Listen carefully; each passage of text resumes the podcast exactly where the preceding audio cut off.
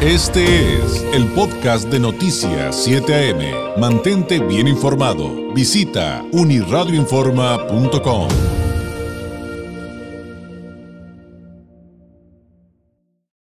sigamos luchando contra la pandemia, contra el COVID, no se ha acabado esto, pero también tratemos de entenderlo un poquito mejor de voz de expertos, de médicos, cómo es, por ejemplo, la evolución de una pandemia y qué podemos esperar. Le agradecemos enormemente al coordinador de vigilancia epidemiológica, el doctor Rosendo Rojas, nos tome la llamada. Doctor Rojas, ¿cómo está? Muy buenos días. Hola, muy buenos días, gracias por el espacio. Al contrario, muchas gracias por atendernos.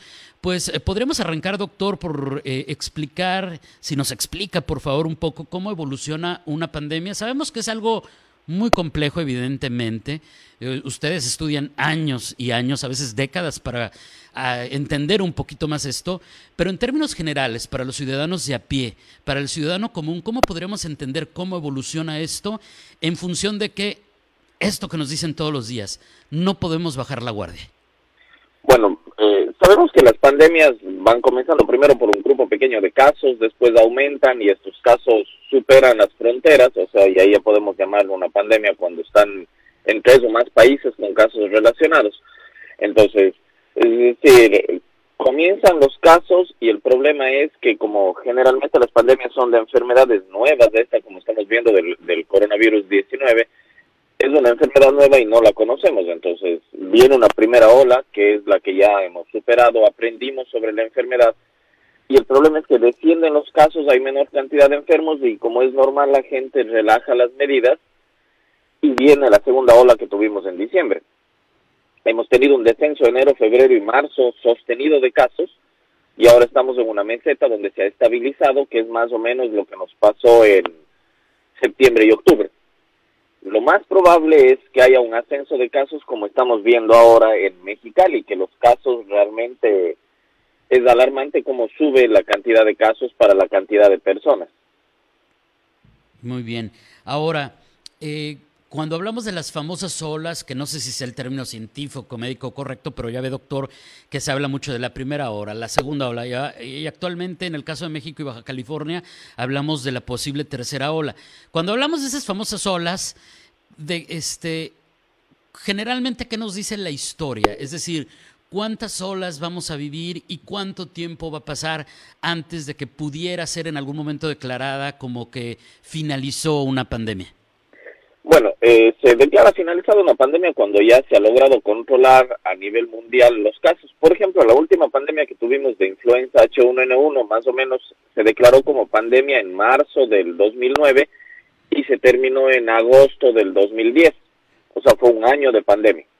Y en esa pandemia, si todos recordamos, estuvimos que 10 días, dos semanas eh, con restricciones de movilidad y a los dos meses tuvimos una vacuna y se pudo vacunar rápidamente a las personas. En esta, imaginemos que vamos casi más de un año en, con medidas esta pandemia no se va a terminar en un futuro próximo, ¿no? Porque si usted se da cuenta, en toda Europa ha habido otra gran cantidad de casos, es decir, la gente se sigue enfermando.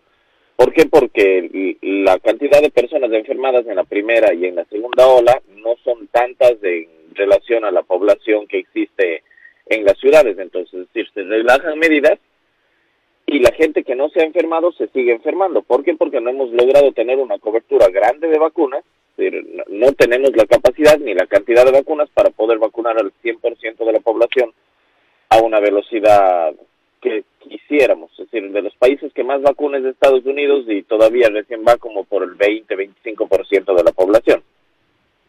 Y ahora, en el caso de las personas que se van contagiando, eh, en una epidemia, eh, pareciera que todo el mundo es experto en redes sociales, doctor, ¿no? O sea, todo el mundo en automático se convirtió en epidemiólogo, en infectólogo y en experto en epidemias. ¿Cuál es la realidad respecto al número de personas que se van infectando y van eh, muriendo, estadísticamente hablando, en función de la ola. De repente muchos se creyeron esto de que no, pues viene la segunda ola, pero no puede ser peor que la primera. Gran error, ¿no? Pero ¿qué podríamos esperar o qué nos podría comentar respecto a ello? De la de las olas, se supone que podríamos tener menor cantidad de muertos porque podemos conocer la enfermedad de, de, mejor manera, pero lo que se ha visto es que cada ola de esta enfermedad es peor que la anterior. ¿Por qué razón? Porque se enferman más, se saturan los servicios de salud públicos y privados y al saturarse los servicios muchas de las personas que fallecen no fallecen por el hecho de la enfermedad per se, sino fallecen porque no han logrado tener una atención médica por la saturación de los servicios. Y eso es lo que se ha dicho desde México desde el comienzo de la pandemia. El subsecretario López Gatel ha mencionado que deseamos una pandemia larga, que no tenga picos, que no logre saturar los servicios de salud, para de esa manera poder afrontarla de mejor manera. El inconveniente es que usted ha visto y todos vemos que la gente, todas las personas han relajado medidas eh, usted sale un sábado un domingo sobre ruedas y va a ver que es como si no existiera la pandemia y lo que vamos viendo y nos hemos dado cuenta es que cada día los muertos están más cerca. Así que al principio era un señor se murió, después una persona de la calle en la que vivo se murió, después un conocido se murió, muchos ya tenemos familiares que fallecieron por COVID y cada vez los familiares son más cercanos. Ese es el inconveniente, va a llegar un punto en el que el que se muera sea un familiar cercano pero la gente no entiende. Es decir, la corresponsabilidad ciudadana es el gran inconveniente en este momento. Lo que decimos coloquialmente vemos, doctor, cómo se va cerrando el círculo alrededor de nosotros, el círculo pandémico, ¿no?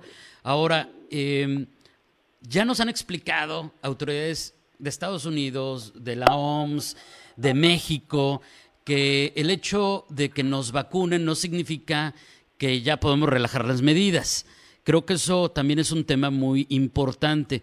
Lamentablemente, hay muchas personas que siguen cuestionando la vacunación bajo la premisa, y estoy seguro, doctor, que usted le ha llegado esto, o en redes, o se le han comentado pacientes, casi casi lo puedo apostar, que le dicen, es que cómo voy a confiar en una vacuna que lograron desarrollar en un año, si yo sé que las vacunas tardan muchos años. Y nos acaba de poner un ejemplo muy claro de la pasada pandemia con la influenza. ¿Qué le podemos responder a esas personas que no acaban de confiar en aplicarse la vacuna contra el, el SARS-CoV-2? Bueno, es decir, la, ahorita la mejor opción que tenemos es esperar a que nos toque nuestra vacuna y acudir. Es decir, el que no desee vacunarse no puede ser obligado, pero es una, una, cosa que a veces no se comprende muy bien, porque todas estas personas que no quieren vacunarse no se dan cuenta que se vacunaron para el sarampión, para la rubiola, para la parotiritis y son enfermedades que literalmente mucha gente ni las conoce. Entonces, es decir, deben apelar a eso, es decir, muchos de los que están vacunados y no han sufrido esas enfermedades ahora dicen que las vacunas no son lo mejor. Yo creo y la mejor opción es una vacuna es mejor que ninguna vacuna, es decir, la vacuna que haya y a la que puedas acceder hay que poner. Claro. Estamos conociendo y comprendiendo sobre el proceso de vacunas, es decir, es algo que todo el planeta está aprendiendo en este momento y, si no conocieron esas vacunas es gracias a que nos pusieron la vacuna, hay que entenderlo.